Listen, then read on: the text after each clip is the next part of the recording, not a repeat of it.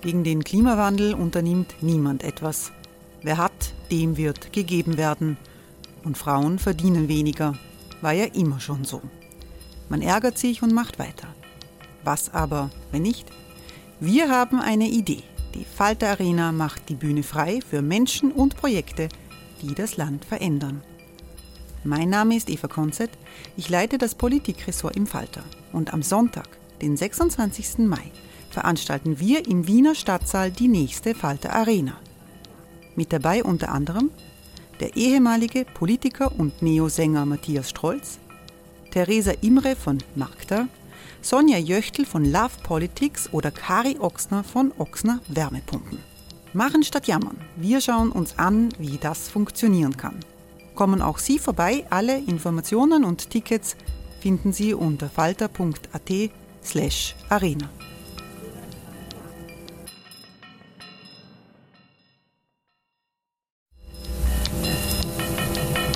Falter-Podcasts werden durch Werbung unterstützt. Das hilft bei der Finanzierung unseres journalistischen Angebots. Millions of people have lost weight with personalized plans from Noom, like Evan, who can't stand salads and still lost 50 pounds. Salads generally for most people are the easy button, right? For me, that wasn't an option. I never really was a salad guy. That's just not who I am. But Noom worked for me. Get your personalized plan today at Noom.com. Real Noom user compensated to provide their story. In four weeks, the typical Noom user can expect to lose one to two pounds per week. Individual results may vary. Falter Radio, der Podcast mit Raimund Löw. Sehr herzlich willkommen, meine Damen und Herren, im Falter. Diesmal geht es um die Risiken der Weltpolitik wenn die Supermächte USA, China und Russland die Geschicke des Planeten bestimmen und die Europäer außen vor bleiben mit ihren Ideen von Klimaschutz und internationalen Kompromissen. Das internationale System ist so instabil wie selten in der jüngeren Geschichte. In den USA hat sich die liberale Demokratie als resilient erwiesen. Die Fans des Donald Trump, der Wahlen nur anerkennt, wenn er sie gewinnt, haben bei den Kongresswahlen reihenweise den Kürzeren gezogen. Aber gegen die massive Unterstützung der Ukraine durch Amerika gibt es Vorbehalte, sowohl bei Linken als auch bei Rechten. Der Rückzug der Russen aus Kherson führt zu Jubel bei den Ukrainern, aber Wladimir Putin hat sein Ziel, die Ukraine als selbstständigen Staat zu zerstören, nicht aufgegeben. Russland setzt darauf, dass über den Winter die Solidarität mit Kiew zurückgeht.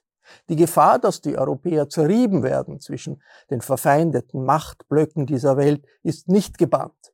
Darüber und über noch viel mehr wollen wir sprechen in einer hochrangigen Runde, die wir am 16. November 2022 aufzeichnen. Ich begrüße sehr herzlich aus Brüssel Europaabgeordneten Lukas Mandl. Guten Tag.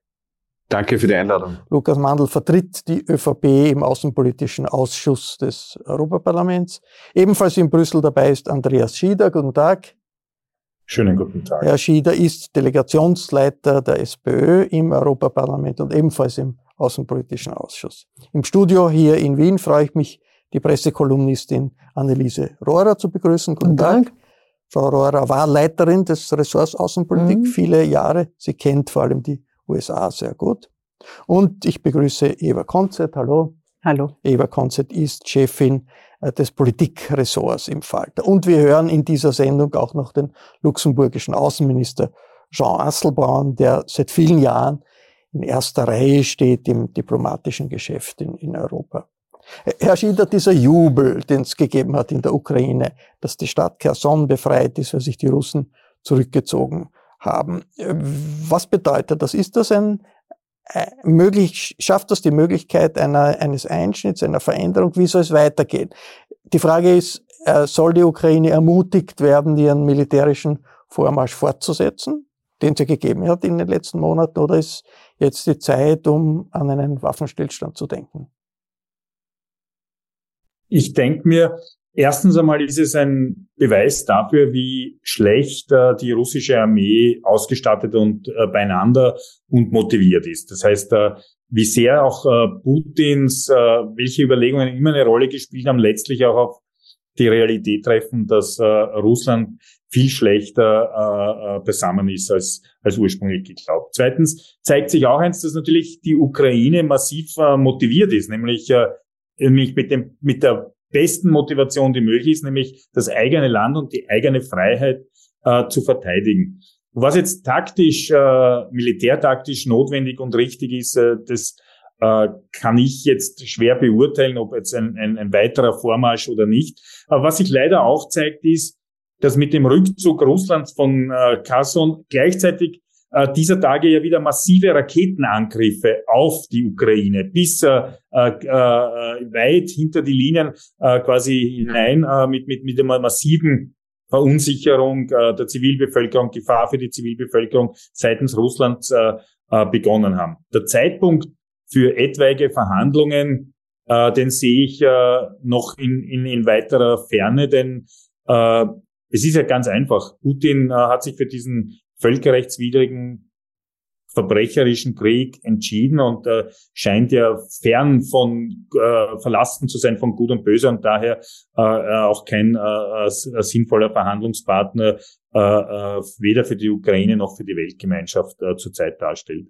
Herr Mandl, wir haben gesehen, dass auch Polen direkt äh, betroffen ist, ein NATO-Staat, und es gibt äh, Alarmsitzungen in der polnischen Regierung. Die NATO über, überlegt, da ist noch nicht ganz klar zum dem Zeitpunkt, an dem wir sprechen, was wirklich der Hintergrund ist, aber es sind äh, Raketenteile oder Abfangraketenteile in Polen niedergegangen, haben dort Menschen getötet. Wie groß ist die Gefahr, dass äh, in der jetzigen Situation der Krieg sich noch mehr auswirkt und auch ausweitet und auch NATO-Staaten noch stärker hineingezogen werden?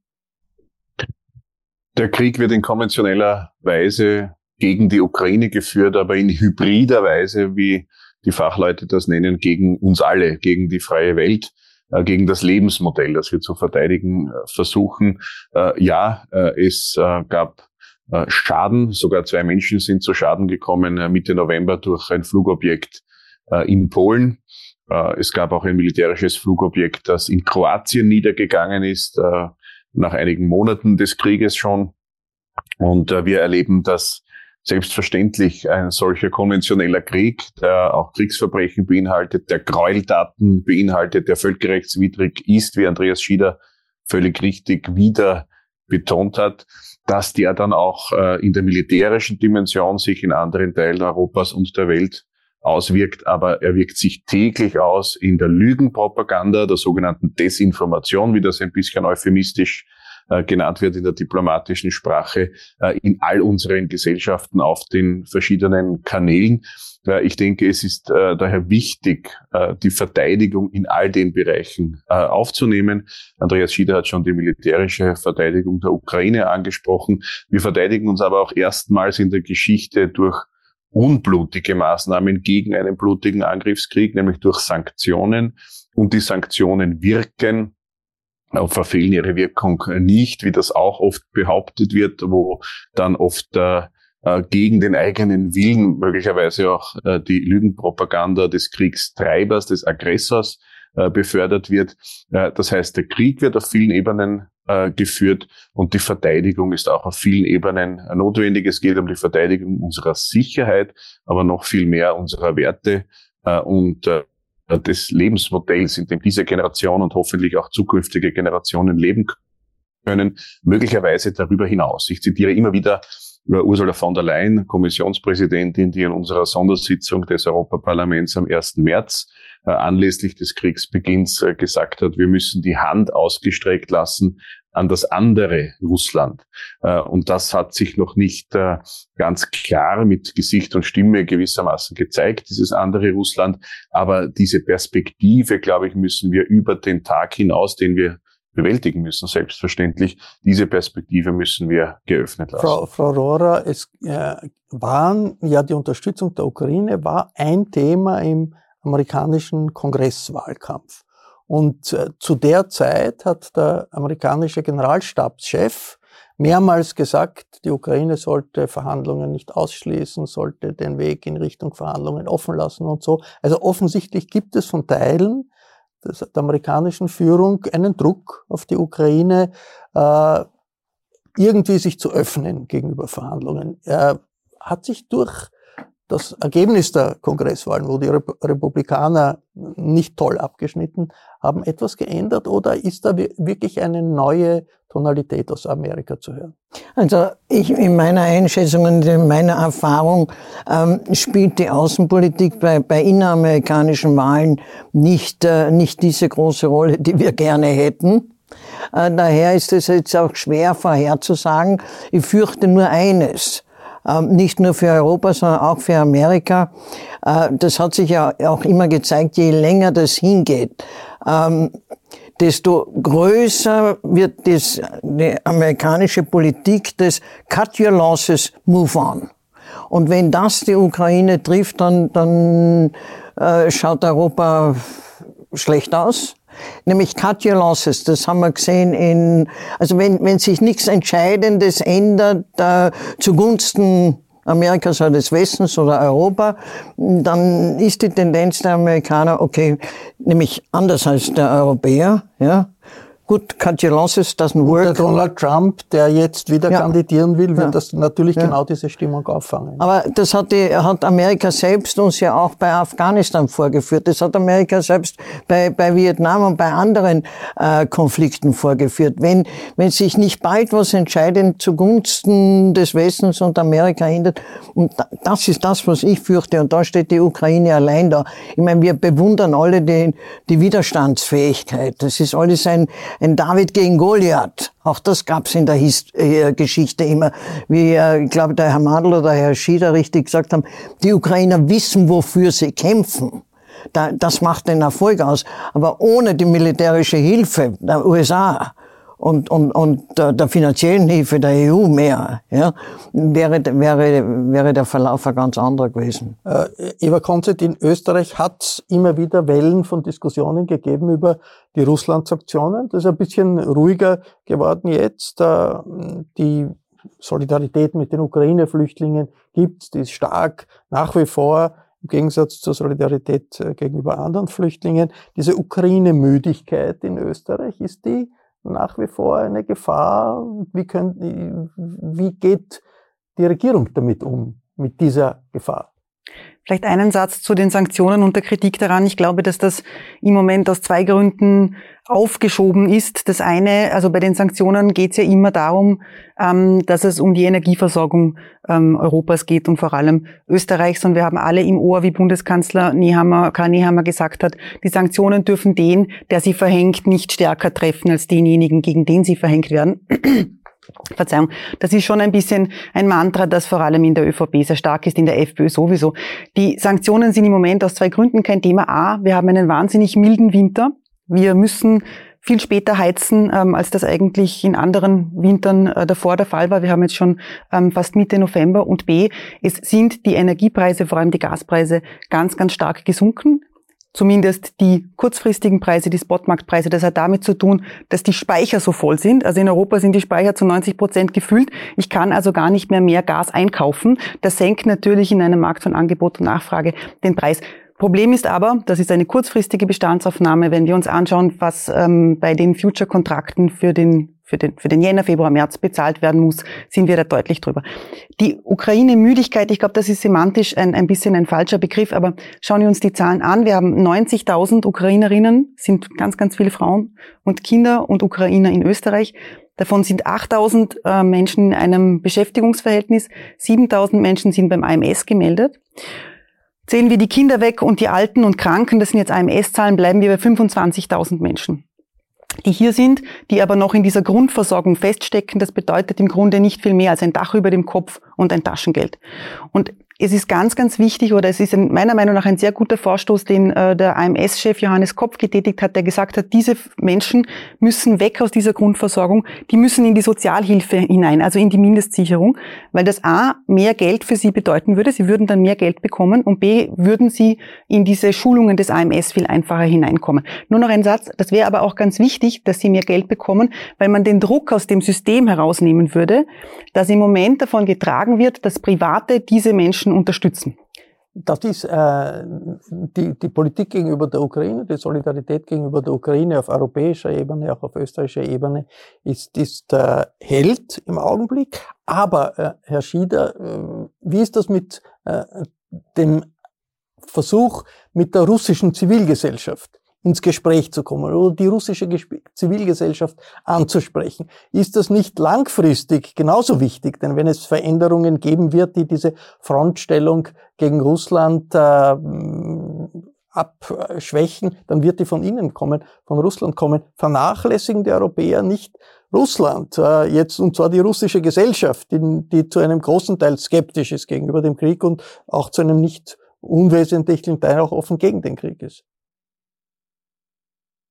ich, ich denke mir, in Ihrer Frage steckt viel Wahres drinnen, denn äh, Europa hat gleich viel zu lange äh, verabsäumt, äh, tragfähige Beziehungen zu der russischen Opposition, zu möglichen Oppositionen, zur Zivilgesellschaft, zu etwaigen Gewerkschaften und äh, äh, Medienvertreter und dergleichen aufzunehmen. Gleichzeitig muss man sagen, ist es schon seit langem, denn das Regime Putin ist ja geprägt davon, dass die Opposition äh, so, so, so zart das Pflänzchen auch war, immer äh, gleich mundtot gemacht worden ist. Und zwar mundtot äh, in einem Ausmaß, äh, das ja wirklich für jeden auch das schwierig macht, äh, äh, sich politisch zu äußern. Also die Leute werden ja eingesperrt, verfolgt. Äh, äh, manchmal fallen Kritiker von Putin aus dem Fenster äh, oder finden sich mit Gift äh, vergiftet auf einer, auf einer äh, Parkbank äh, wieder. Das heißt, das ist schon eine Situation, die, die sehr, sehr äh, äh schwierig ist. Aber ich glaube, dass wir besonders auch darüber nachdenken müssen, wie wir das machen können. Zurzeit ist es aber besonders schwierig auch, denn äh, es gibt keine Foren, wo man äh, auf, auf russische Leute trifft. Es gibt quasi einen, einen Exodus äh, von, von äh, mitteljährigen Männern aus Russland, die alle jetzt nicht eingezogen werden wollen. Also das sind alles Elemente, die, die glaube ich, spezifische Antworten brauchen. Aber Sie haben recht. Wir müssen in Europa als westliche Welt viel stärker auch darüber nachdenken, wo sind unsere zukünftigen Partner in Russland? Wen äh, kann man dort unterstützen? Mit wem kann man politisch zusammenarbeiten? Es wird eine Aufgabe sein der europäischen politischen Parteien, des Europäischen Parlaments, aber auch generell der, der gesamten Zivilgesellschaft, auch, auch der Medien. Denn äh, was Russland auch ganz dringend braucht, ist irgendeine eine Art von, von vernünftigen Journalismus auch in Zukunft äh, wieder. Gleichzeitig möchte ich auch sagen, es wird auch notwendig sein, in der Ukraine irgendwann mal auch äh, quasi die politischen Kontakte jetzt über, über diese durch den Krieg natürlich nur an die Regierung orientierten, äh, in Zukunft auch wieder zum Aufbau eines pluralistischen, demokratischen Systems äh, äh zu stärken. Äh, Herr Mandl, sind die Europäer da nicht kontraproduktiv, wenn sie zum Beispiel äh, Leuten, die nicht in den Krieg ziehen wollen, äh, es erschweren, äh, Visa zu bekommen, in, in, in EU-Staaten zu kommen, müsste man nicht in Wirklichkeit die Hände aufmachen und sagen, ja, bitte kommt's, Kriegsdienstverweigerer in äh, äh, Russland sind unsere Verbündeten von heute und von morgen. Und es passiert doch eher das Gegenteil.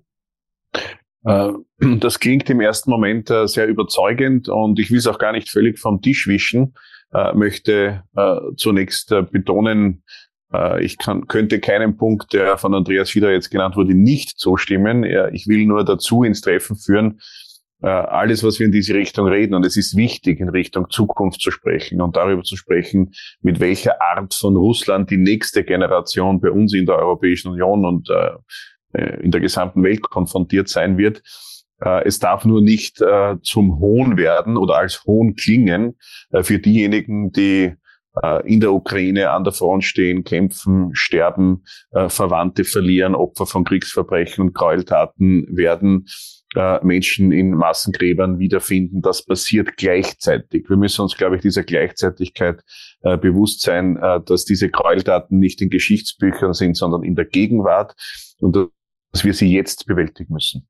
Äh, gleichzeitig ja, um auf Ihre konkrete Frage einzugehen, Herr Löw, äh, es ist äh, eine wichtige Fragestellung, wie äh, die Europäische Union umgeht mit russischen Staatsbürgerinnen und Staatsbürgern, die, weil sie das Regime dieses Machthabers Putin ablehnen und oder weil sie nicht in den Krieg ziehen wollen.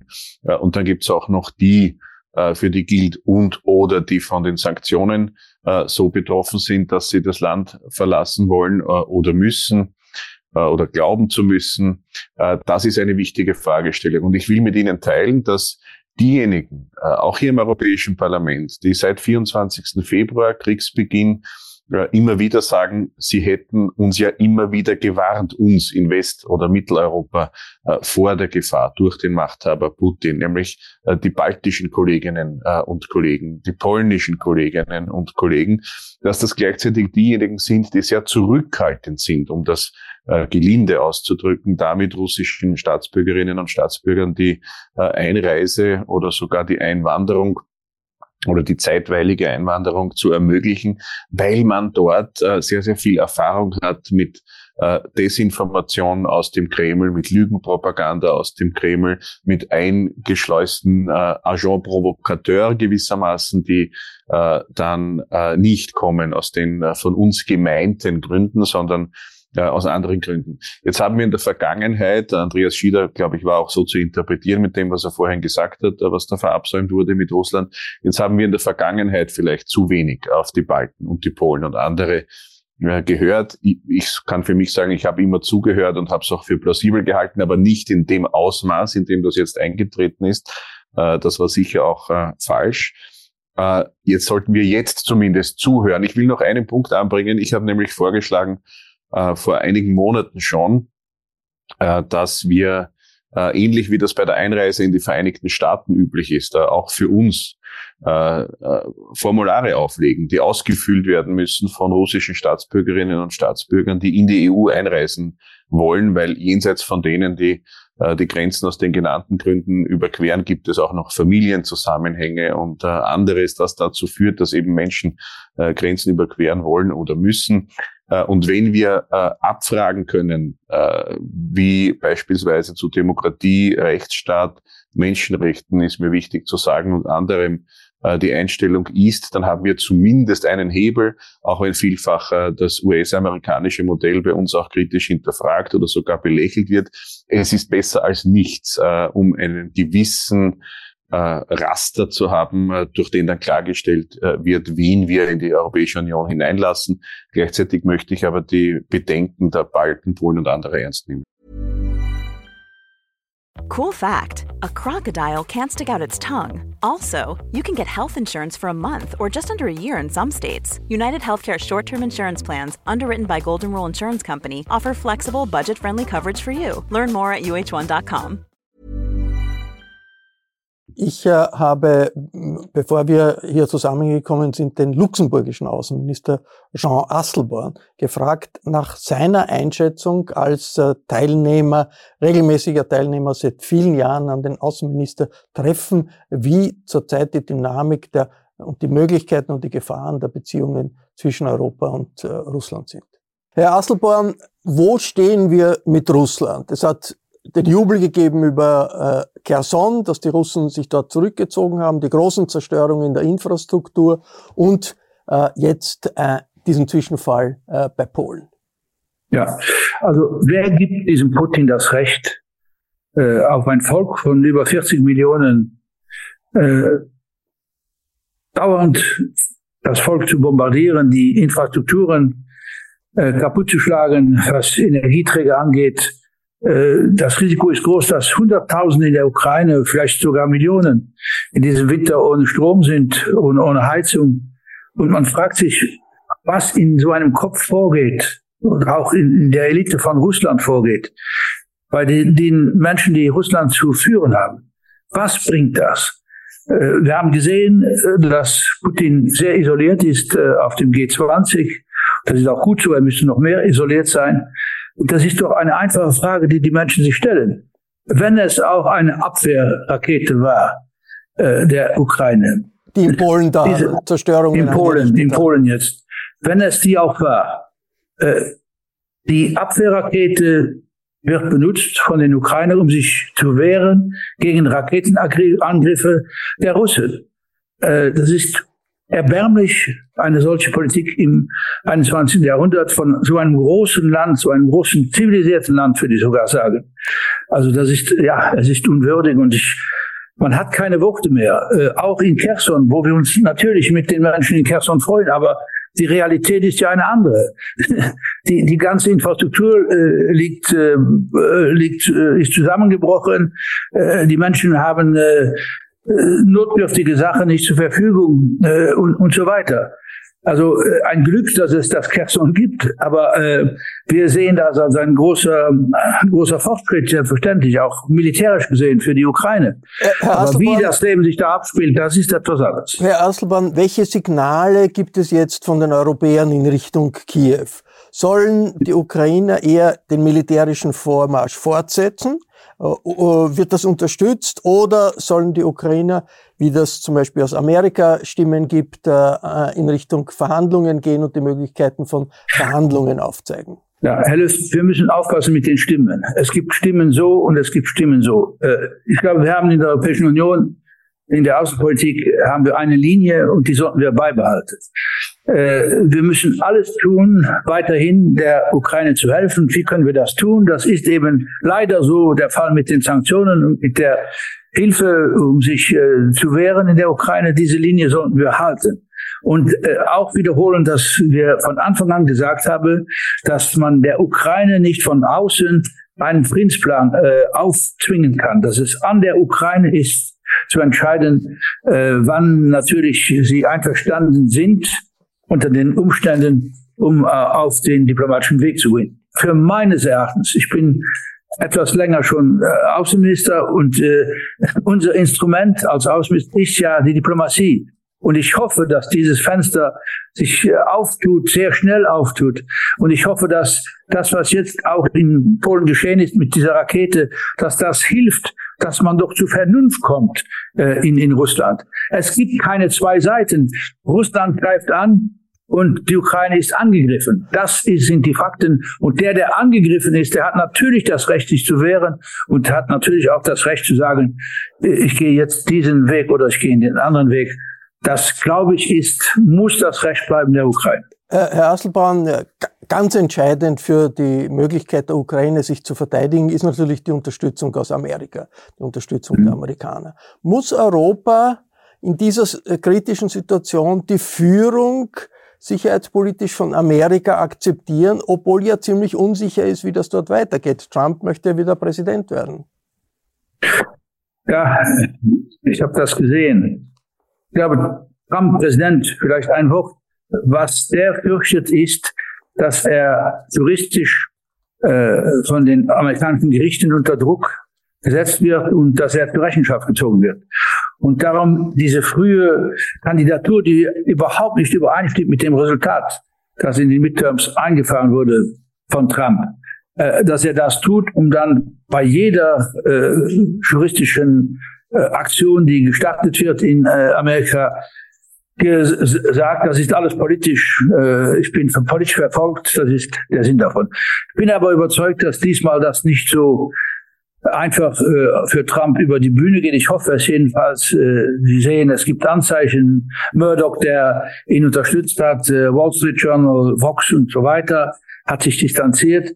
Es gibt äh, Gegenkandidaten, äh, dieser DeSantis, äh, klar auch ein sehr konservativer, äh, aber dann auch äh, andere wie Pence, äh, Pom Pompeo, und ich glaube, dass äh, in dieser demokratischen Partei sich äh, Gedanken gemacht werden muss, bleiben wir eine zivilisierte Republik republikanische, pardon, republikanische Partei oder geben wir uns total in die Hände, auch in den nächsten Jahren von diesem Trump? Das ist die kruziale Frage.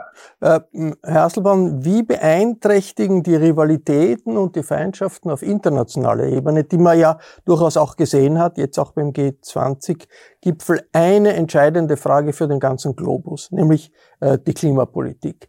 Wird es nicht viel, viel schwieriger, etwas zu tun, um das Klima zu retten, weil Amerikaner und äh, äh, Chinesen und, und äh, natürlich auch Russen und Europäer so schwer auf eine Linie zu bringen sind? Also muss klar sagen, ohne China und ohne Amerika äh, bringt die Welt es nicht fertig, äh, die Klimapolitik, äh, äh, sagen wir mal, so zu steuern, wie man das machen muss. Das ist ganz klar. Äh, Europa hat äh, viele Anstrengungen gemacht, genügt noch nicht. Aber äh, wissen Sie, äh, ich glaube, dass jetzt mit nach dieser Midterms-Wahl sich nichts Entscheidendes ändern wird äh, in Amerika. Äh, ein Mann wie John Kerry äh, ist immer noch äh, hat immer noch sehr sehr viel Gewicht und äh, ich bin da überzeugt, dass äh, die Amerikaner das auch einsehen und dass China, äh, das hat man ja auch gesehen, immerhin hat äh, Biden und äh, Sie, drei Stunden haben Sie miteinander gesprochen. Sie kennen China besser, wie ich es kenne. Aber äh, das ist doch ein Zeichen, dass China nicht aus der internationalen Gemeinschaft sich äh, abtrennen will. Äh, es ist dieser, wie kann man das sagen, diese, diese äh, russische, äh, dieser russische Einfluss gegen Amerika hat natürlich, ist auch übergeschwappt auf China. Da gibt es eine gewisse äh, Koalition, äh, aber die ist begrenzt. China hat noch nie im Sicherheitsrat mit, äh, also mit Russland zusammen gestimmt. Es sind keine Waffen, die aus China äh, nach Russland kommen. Es ist auch ganz klar, dass die Hightech, äh, die modernen Technologien nicht äh, transferiert werden von, äh, von China nach, nach Russland. Äh, ich glaube, dass sie sehr, sehr froh wäre, wenn dieser Krieg äh, endlich zu Ende wäre. Und Sie haben ja auch gesehen, was die nukleare äh, Politik angeht, dass äh, eigentlich hier Amerikaner, Europäer und Chinesen auf derselben Linie sind. Und das äh, ist ja auch ein Faktor, der dazu führt, dass sich im Bereich Klima und Klimarettung äh, die Amerikaner und, und die Chinesen besser verständigen können als äh, in anderen Fragen. Herr Asselbaum, wenn wir in den Nahen Osten blicken, dann gibt's große Sorgen, vor allem rund um den Iran. Wir haben die Frauenrevolte im Iran, die die größte äh, historische revolutionäre Bewegung äh, der, in der iranischen Bevölkerung gegen äh, das Regime der Islamischen Republik ist. Gleichzeitig die, die Bemühungen zu dem Atomabkommen zurückzukommen, kommen nicht vom Fleck, dieses Atomabkommen zu reaktivieren. Gibt es noch die Erwartung, dass sich die Iraner irgendwo bewegen können da, angesichts des großen Drucks, äh, in dem sie sich selbst befinden durch die Frauenrevolution? Ich glaube, zurzeit ist es illusorisch daran zu glauben. Man muss aber wissen, Herr Löw, äh, dieses äh, GCPOA, äh, dieses Atomnuklearabkommen, äh, war kein Geschenk von uns Westen an den Iran. Der Westen äh, wollte, dass die Ayatollahs nicht die Atombombe in ihren Händen hätten. Das war das Ziel. Haben wir ja anderthalb Jahrzehnte daran gearbeitet. Das war gelungen. Nun, äh, Präsident Trump hat diese Entscheidung getroffen die falsch war aus meiner Sicht und quasi ist entstanden eine Militärdiktatur im Iran.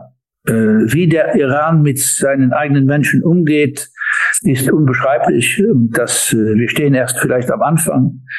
Ähm, Im Le Monde, in französischen Zeitungen, stand ein Artikel, äh, tout ce que l'Iran peut faire, c'est tuer, tuer, tuer. Also mit der Todesangst äh, dieses Land äh, führen, vor allem gegenüber den jungen Menschen im Iran, ist unmöglich. Ich war in den Jahren 15, 16 zweimal im Iran und neben diesem ganzen offiziellen, äh, damals hatten wir ja viel Hoffnung, äh, dass wir auch wirtschaftlich wieder auf eine andere Linie kämen, auch politisch. Äh, wir haben nie gesagt, dass der GCPOA, dass das die Außenpolitik des Irans ändern würde, aber dass wir eine andere Beziehung bekämen. Und ich habe da auch junge Leute getroffen. Versucht jedenfalls, junge Leute zu treffen, mit ihnen zu reden. Die haben sehr, sehr, sehr große Hoffnungen gehabt, dass endlich diese, dieser Beton, der auf diesem Land liegt, dass der gesprengt wird das war noch unter Rouhani. Äh, wir sind, ich, ich habe auch die Zeit von Ahmadinejad gekannt und jetzt bei diesem Reich sind wir wieder da, wo wir die vor zehn Jahren waren. Äh, es ist, es ist äh, für ein großes Volk wie das iranische Volk auch ein, ein regelrechtes Trauerspiel. Ich, ich kann mir nicht vorstellen, äh, dass äh, in, im Iran mit dieser Revolte, die jetzt äh, sich äh, trotzdem entwickelt da, dass äh, der Iran das bleiben wird oder das sein wird in ein paar Monaten, was es heute noch ist. Da wird eine Dynamik weitergehen, die ich hoffe zum Guten auch ausgeht. Blick in den, in den Nahen Osten, wie am Ende hier im Gespräch mit Asselborn.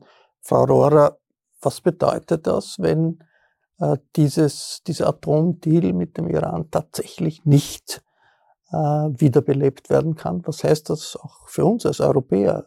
Nahosten ist Nachbarschaft genauso wie Ukraine. Herr Löw, ich muss ehrlich gestehen, ich bin nicht fähig, äh, Sachen vorherzusagen, die sich in, in, in einem halben Jahr ganz äh, anders entwickeln können. Wir haben das doch erlebt. Äh, wir treffen immer Vorhersagen und dann, ich meine, Herr Aselmann, der, zum Beispiel der, der, der arabische Frühling, was, was haben wir alles für Vorhersagen getroffen, wie, wie das ausgehen wird und wie wunderbar das alles sein wird. Und dann ist das Gegenteil eingetreten jetzt. Also ich, ich kann das nicht. Ich will, ich will es auch nicht und ich möchte gerne auf diese Ukraine-Russland-Geschichte zurückkommen, weil wenn ich den beiden Herren zugehört habe, dann ist mir äh, eingefallen, Warum, warum hat man von Österreich aus nicht seit Jahren dasselbe betrieben, was man in den 80er Jahren mit den, mit den Dissidenten und den Regimegegnern von Polen, äh, Tschechoslowakei, äh, Slowakei, Slowenien und, und, und betrieben hat? Nämlich nicht an die große Glocke hängen, so wie Sie jetzt sagen, die Europäer sollen die, sollen die Oppositionellen kontaktieren und schauen und, sondern einfach im, im, im Stillen denen helfen und soll sein mit, mit Druckmaschinen, hat man alles in Russland nicht gemacht. Warum? Weil ganz Europa inklusive äh, Österreich äh, sich auf den Putin konzentriert hat und den Putin falsch eingeschätzt hat. Jetzt herzugehen und sagen, wo sind die Oppositionellen? Wen können wir jetzt stärken gegen diesen Mann, der, den wir zwar vorher umarmt haben, aber den wir jetzt nicht wollen? Das, das ist in meinen Augen äh, völlig, völlig äh, ein Irrglaube noch dazu, wo es ja, also das ist nicht so schwer zu erkennen, wo, wo es ja Putin darum geht, Europa in einem kalten Winter oder überhaupt in einem schwierigen Winter äh, in die in die weg von der Ukraine zu treiben, nicht nur die Skepsis, sondern wirklich, dass es Europa zerreißt, das wissen wir doch alle. Ganz kurz, äh, Eva Konzett, gibt es so etwas wie Selbstkritik in der österreichischen politischen Elite, was äh, die Beziehungen zu Putin und zu Russland betrifft? Also ich habe sie bislang öffentlich nicht vernommen. Es gab ein paar Erklärungen, ähm, die alle demselben Muster gefolgt sind. Äh, man habe das ja nicht voraussehen können, a, und man habe sich eben in äh, diesem Machthaber, in Wladimir Putin getäuscht.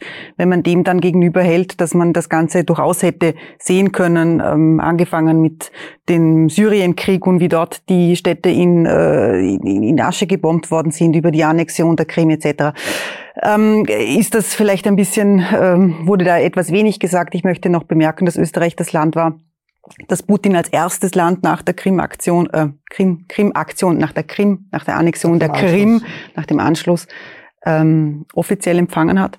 Und es waren auch österreichische Politiker, die als erstes danach nach Moskau gefahren sind. Das nur auf der symbolischen Ebene. Äh, ich möchte eine Drehung weitermachen äh, in Richtung der beiden Abgeordneten. Es gibt äh, einen seit dem Ukraine-Krieg neu belebten Prozess der gemeinsamen europäischen Zusammenarbeit im Sicherheitsbereich, auch im militärischen äh, Bereich. Es gibt äh, eine äh, Initiative, die von Deutschland ausgegangen ist, auf europäischer Ebene Luftabwehr, Abwehr von Raketenabwehr, Luftschutz zu koordinieren, eine Art Schutzschirm aufzubauen auf europäischer äh, Ebene äh, von Deutschland ausgehend mit NATO-Staaten. Da sagt jetzt die österreichische Verteidigungsministerin, da sollte sich Österreich beteiligen. Man sollte sich das überlegen. Herr Schieder, sind Sie da dafür? Würden Sie das unterstützen? Ja, absolut würde ich äh, das äh, für richtig halten, wenn es mit der Neutralität vereinbar ist, was es jetzt auf den ersten Blick auch, auch ist. Und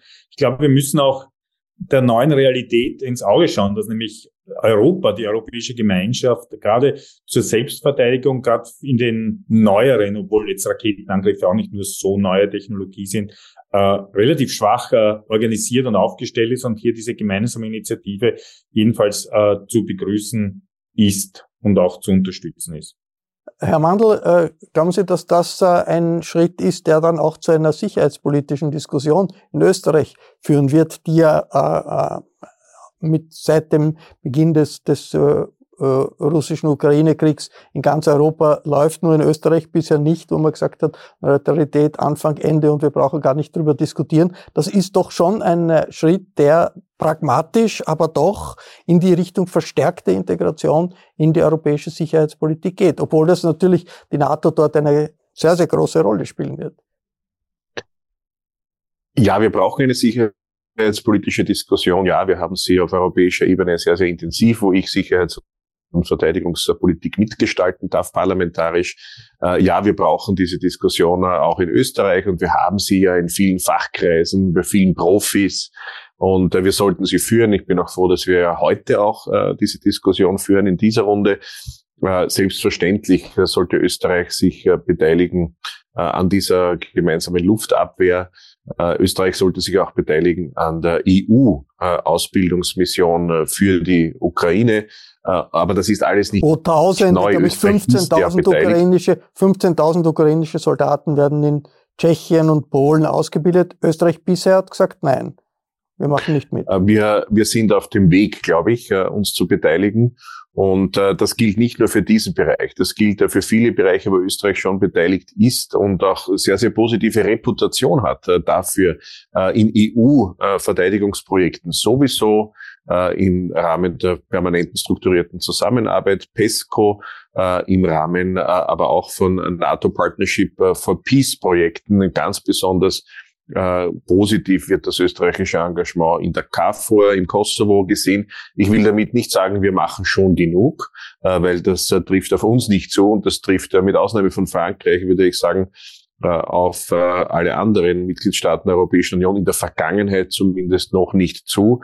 Aber wir bewegen uns in die Richtung, die Sie gerade gesagt haben, Herr Löw. Und ich wollte schon zu dem vorhin angesprochenen Thema äh, der Reflexion der Geschichte mit Putin Russland äh, anführen, dass unser Bundespräsident Alexander van der Bellen, der höchste Repräsentant des Staates, immerhin wortwörtlich eingestanden hat in seiner auch sonst bemerkenswerten Eröffnungsrede der Salzburger Festspiele, äh, dass er Putin falsch eingeschätzt hat.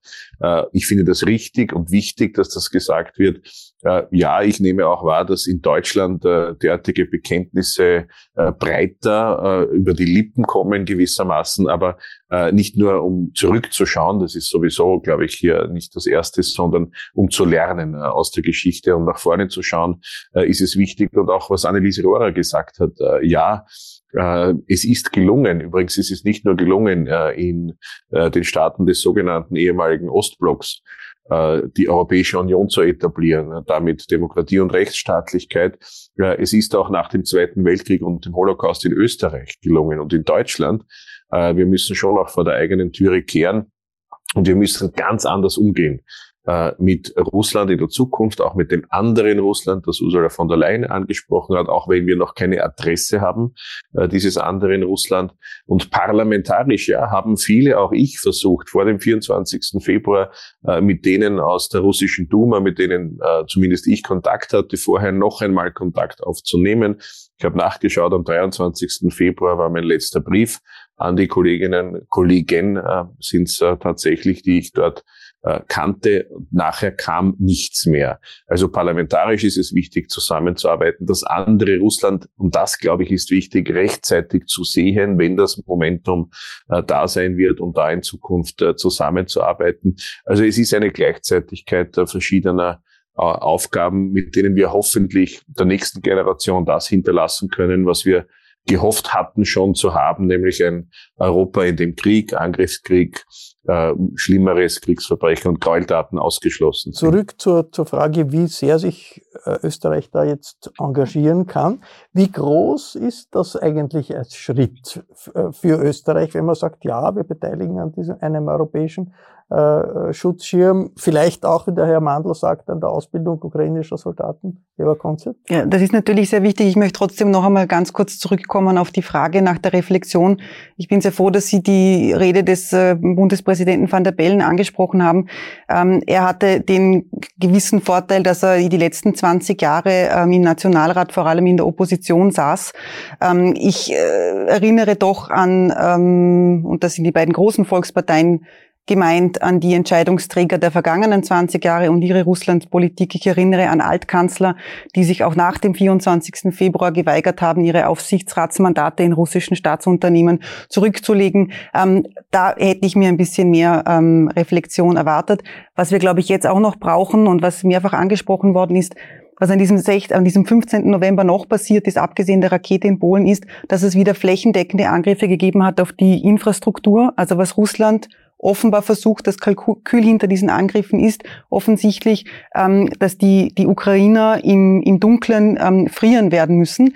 Das könnte möglicherweise wieder eine Flüchtlingsbewegung auch Richtung Westen hervorrufen. Da müssen wir schauen, was wir dann damit tun. Im Moment ähm, macht die österreichische Innenpolitik diesbezüglich eine Trennung zwischen den guten ukrainischen Flüchtlingen und den schlechten Flüchtlingen aus dem Rest der Welt. Ähm, da werden Dinge wie die Menschenrechtskonvention ähm, in, in Frage gestellt von prominenten ähm, ÖVP-Politikern wie dem August Wöginger, immerhin Clubchef. Also da wird versucht, dieses Feld Migration wieder sehr politisch zu bewirtschaften. Und ich möchte nur daran erinnern, dass der letzte, der die Menschenrechtskonvention in Frage gestellt hat, Herbert Kickel war. Das war im Jänner 2019 und er ist zurückgerufen worden von einem Politiker namens Sebastian Kurz. Da muss ich jetzt den, den äh, Herrn Mandl äh, fragen, wie stehen Sie zu dieser Geschichte Menschenrechtskonvention in Frage stellen? Da gibt es ja in der ÖVP offensichtlich sehr, sehr konträre Positionen. Äh, es gibt eine ganz klare äh, Linie in der österreichischen Volkspartei, die hoffentlich breit, breit in Österreich mittragen wird. Äh, ich kann es sogar so formulieren, dass ich die Menschenrechte liebe, Herr Löw. Die Menschenrechte haben Europa zu einem besseren Ort gemacht. Nicht nur übrigens die Europäische Menschenrechtskonvention, auch die Menschenrechtscharta der Vereinten Nationen äh, haben der Welt gewissermaßen ein Idealbild gezeichnet, dem Aber wir kommt dann ein äh, möglichst entsprechen sollten. dazu zu sagen, man muss das diskutieren? Ich habe mir das äh, sehr genau angeschaut und ich habe dann Überschriften gesehen, die gelautet haben, äh, ÖVP stellt die Menschenrechte in Frage. Das stimmt einfach nicht, weil das im Originalzitat auch überhaupt nicht so gesagt wird. Äh, ich möchte Sie hinweisen auf das Mitte November erschienene Interview mit dem Landeshauptmann der Steiermark in der kleinen Zeitung, in dem er sehr genau darauf eingeht, worum es geht. Es geht nämlich darum, die Menschenrechte zu verteidigen. Und Sie können davon ausgehen, dass ein Parlamentarier in einem demokratischen Rechtsstaat wie Österreich, wie August Würginger das ist, täglich ja nicht nur die Menschenrechte äh, verteidigt, sondern lebt und hochhält und stärkt, so wie das Parlamentarierinnen und Parlamentarier regulärer Art eigentlich tun. Und äh, worum es geht, ist tatsächlich, äh, dass äh, das, was die äh, Erfindung der Menschenrechte, die ja äh, auch historisch aus dem jüdischen, aus dem christlichen Erbe, aus der Aufklärung kommen, das, was die äh, besagt, nämlich, dass Menschen Schutz bekommen sollen, wenn das auf Migration angewendet wird, äh, die verfolgt werden. Das geschieht gerade beispielsweise mit den Kriegsflüchtlingen aus der Ukraine. Und Christopher Drexler sagt beispielsweise auch in diesem sehr differenzierten Interview, das ist wohl das, was die Schöpfung der Menschenrechte im Sinn hatte, dass man Menschen wie jenen aus der Ukraine äh, helfen kann. Äh, was August Wildinger adressiert hat, und das müssen wir alle adressieren, ist tatsächlich, dass wir Migrationswellen erleben, für die anders als die Europäische Union sich das vor Jahren vorgenommen hatte, die Europäische Union nicht gerüstet ist. Und Sie müssen mir erlauben, jetzt noch den Satz zu sagen, Herr Löw, weil ich das hier verhandle im Europaparlament, im Innenausschuss. Es sind fünf verschiedene Kapitel äh, fünf Dossiers, wie das im Europaparlament genannt wird, äh, die die neue EU-Asyl- und Migrationspolitik äh, definieren werden. Die ist von der Europäischen Kommission vorgeschlagen worden. Der Vorschlag der Europäischen Kommission ist sehr gut. Der war schon 2020 am Tisch, vor mehr als zwei Jahren jetzt, nur im Europäischen Rat der mitgliedstaatlichen Regierungen und leider auch von einzelnen Akteurinnen und Akteuren hier im Europaparlament wird der Fortschritt blockiert. Und da geht es um sehr, sehr seriöse, richtige Anwendungen Anwendung der Menschenrechte und nicht die Menschenrechte sind in Frage zu stellen, äh, sondern äh, das, was an ideologischer Auslegung manchmal passiert, muss überwunden werden, damit die Europäische Union hier fähig wird, sich selbst zu helfen und auch der Welt einen Dienst Jetzt zu erweisen. Herr Schieder, ganz kurz dazu, und dann wird die äh, äh, Frau Rohrer uns das alles zusammenfassen. Bitte, Herr Schieder. Schön, dann, dann gebe ich noch der Frau Rohrer was mit, auch, auch zur Zusammenfassung. Ich wollte nur weil ich stimme dem Lukas Mandl vollkommen überein, dass der Vorschlag, den die Kommission zur Asylpolitik vorgelegt hat, ein, ein sehr guter ist und auch sehr wichtig ist, dass Europa in der koordinierten Asylpolitik besser und stärker zusammenarbeitet. Leider muss man schon sagen, auch die österreichische Innenpolitik als Europapolitik dann oft äh, blockierend auftritt. Also das wiederholte Ablehnen auch österreichischer Minister dieses Vorschlags äh, der Kommission ist natürlich nicht hilfreich. Und äh, zur Menschenrechtskonvention. Ich habe eigentlich in meinem Leben eines gut gefunden, dass ich es überwunden habe, über jeden Clubobmann, Kollegen von anderen Fraktionen, äh, was der sagt, reagieren zu müssen. Nur in dem Fall, was mich wirklich verwundert hat, ist, dass auch so eine zweite Welle gab der Infragestellung. Also es wurde quasi von, von Wöginger in Frage gestellt, von vielen auch in der ÖVP, das möchte ich positiv hervorheben, äh, zurückgewiesen, aber dann kam die zweite Welle, wo es wieder in Frage äh, gestellt worden ist. Und äh, zur österreichischen Asylpolitik nur, gerade jetzt in einer Phase, wo noch relativ wenige, äh, äh, oder relativ wenige, aber ein, ein sehr bewältigbares äh, Ausmaß an, an, an Asylsuchenden in Österreich ist, die man gerade vor dem Winter in fixe Unterkünfte locker unterbringen könnte. Das Zeltthema zu erfinden, ist natürlich eine Radikalisierung des Themas in der öffentlichen Meinung, die am Schluss äh, quasi es auch schwierig machen wird, gerade für konservative Politiker, äh, den Besen wieder ins Eck zu bekommen. Nämlich, das führt am Schluss dazu, dass natürlich Leute wie Herbert Kickl und die FPÖ in den Umfragen wieder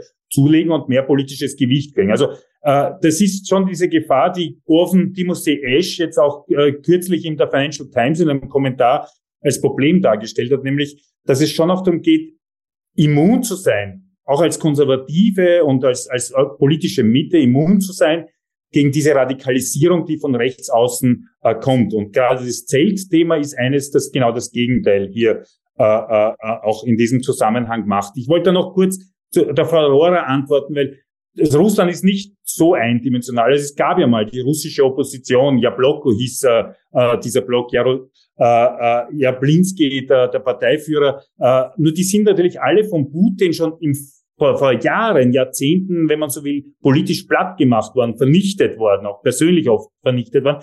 Und deswegen war es auch für die europäischen Parteien und auch äh, österreichische Parteien natürlich umso schwieriger, hier äh, Kontakt zu machen. Ich muss da ein Buch mitgebracht, das bewusst das kleine Ich bin ich auch übersetzt worden ist in, in diesem Fall in, in Ukrainisch, um den Flüchtlingskindern auch ein paar äh, schöne Momente zu gönnen. Und es ist auch um auch der Frau Konze zu beantworten, von den Kinderfreunden davor schon einmal auch in Phase und anderen Sprachen herausgebracht worden ist, weil bei Flüchtlingskindern darf man keinen Unterschied machen. Frau Rohrer, die Gemengenlage. Wir haben äh, äh, Ukraine, internationale Politik und jetzt eine Diskussion über Menschenrechte. Irgendwie. Äh, was machen Sie aus der Gemengenlage? Ich mache aus der, dieser Gemengenlage, die wir da jetzt diskutiert haben, die allergrößte Verwirrung und die allergrößte Unsicherheit. Weil Sie haben zum Beispiel angerissen die, die Aussage der, der Frau Minister Danner, wir werden uns da beteiligen. Ich habe nicht wahrgenommen, mit was und wie am, am Schutzschirm, am, am Schutzschirm. Und ob die österreichische Beteiligung am Schutzschirm bedeutet, dass wir zwar nichts bereitstellen, aber von, von den anderen schützen lassen, das ist auch eine Diskussion wert, die da einfach flach gefallen ist. Und das Zweite, was Sie in, in, hineingeworfen haben, die Ausbildung ukrainischer Soldaten. Also ich kenne nicht den ganzen Text des Neutralitätsgesetzes, aber die Passage, dass die Anwesenheit ausländischer Soldaten auf österreichischem Boden verboten die ist, werden aus, die kenne ich. in Tschechien oder, oder Nein, Sie haben es in Österreich gesagt. Sie haben nein, gesagt, ob, ob sich Österreich beteiligen soll. Aber liebe Frau, liebe Frau Rohrer, als äh, Doyen des österreichischen Journalismus darf ich Sie kurz adressieren damit, dass die Beteiligung an der EU-Ausbildungsmission nicht bedeutet, dass äh, notwendigerweise entsprechende Trainingsmaßnahmen auf österreichischem Boden stattfinden und schon gar nicht bedeutet, verstanden. wenn ich das ergänzen darf, dass äh, äh, kämpfende Einheiten ausgebildet werden, sondern dort, wo Österreich stark ist, etwa in dem Schutz vor ABC-Gefahren, atomaren, biologischen und chemischen Gefahren, äh, in der Logistik, äh, in der Sanität, das sind Bereiche, in denen Österreich übrigens schon in anderen Ausbildungsmissionen, beispielsweise in der EU-Mali-Ausbildungsmission, äh, sehr, sehr gute Dienste leistet. Da ist überhaupt Österreich geblieben in Mali, obwohl die sonstige EU-Militärmission sich zurückgezogen hat. Übrigens als großer Fehler, zwei Wochen vor dem Putin-Russland-Angriffskrieg hat man Russland dort das Feld überlassen. Also Österreich äh, leistet schon bisher gute Dienste und kann das auch für die Ukraine. Da muss der Herr Mandl allerdings noch die Verteidigungsministerin davon überzeugen. Äh, bisher äh, hat das österreichische Verteidigungsministerium äh, nicht äh, erklärt, dass, dass, man, dass sich Österreich beteiligen will an dieser Ausbildungsmission. Aber da ist ja offenbar einiges in Fluss. Das war ein Tour d'horizon zur Weltpolitik. Ich bedanke mich sehr herzlich für die Diskussion. Amerika, Europa und das Klima sind internationale Themen, über die Sie regelmäßig im Falter lesen können. Ein Abonnement des Falter ist daher eine gute Idee. Ich verabschiede mich im Namen des gesamten Teams. Bis zur nächsten Sendung. Sie hörten das Falterradio, den Podcast mit Raimund Löw.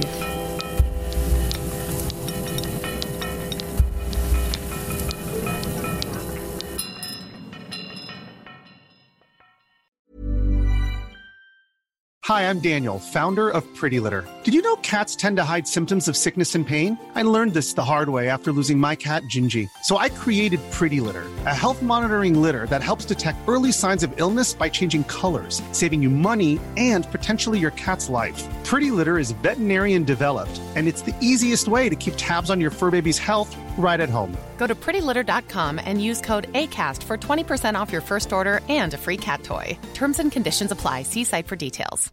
This message comes from BOF sponsor eBay. You'll know real when you get it. It'll say eBay Authenticity Guarantee. And you'll feel it. Maybe it's a head turning handbag, a watch that says it all, jewelry that makes you look like the gem, or sneakers and streetwear so fresh every step feels fly. eBay gets it. So look for the blue check mark next to that thing you love and be confident that every inch, stitch, sole, and logo is checked by experts. With eBay Authenticity Guarantee, you can trust that feeling of real is always in reach. Ensure your next purchase is the real deal. Visit eBay.com for terms.